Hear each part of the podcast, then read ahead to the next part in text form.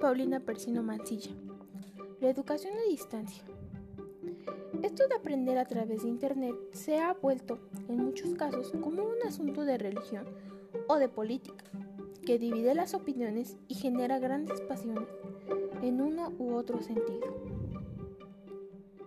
La educación a distancia se basa en un diálogo didáctico mediado entre el profesor, institución y el estudiante, que ubicado en el espacio diferente al de aprender de forma independiente y también cooperativa, colaborativa entre pares.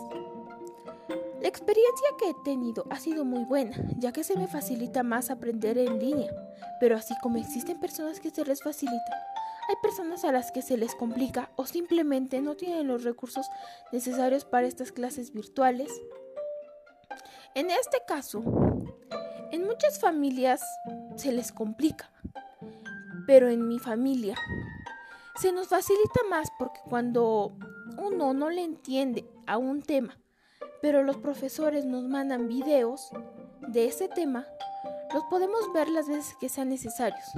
Y en las clases presenciales, cuando un alumno de treinta y tantos no le entendía, le explicaban a todo el grupo. En lo personal a mí no me gustaría regresar a las clases presenciales.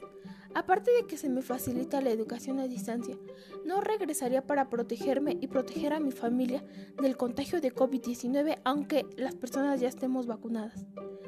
El estudio independiente en el que uno como alumno controla tiempo, espacios determinados, ritmos de estudio y en algunos casos itinerarios, actividades, tiempo de evaluaciones, etc es lo que puede complementarse, aunque no como necesario, con, las posibilidades de interacción en encuentros presenciales o electrónicos, que brindan oportunidades para la socialización y el aprendizaje colaborativo.